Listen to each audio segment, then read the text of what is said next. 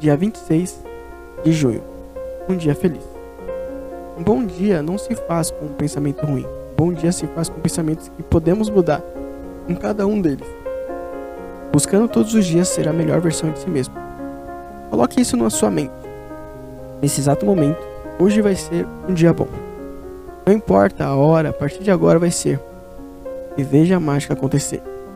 É uma mudança de pensamento que muda sua vida.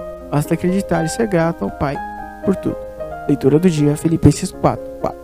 Esse é mais um Diário de Aplicador.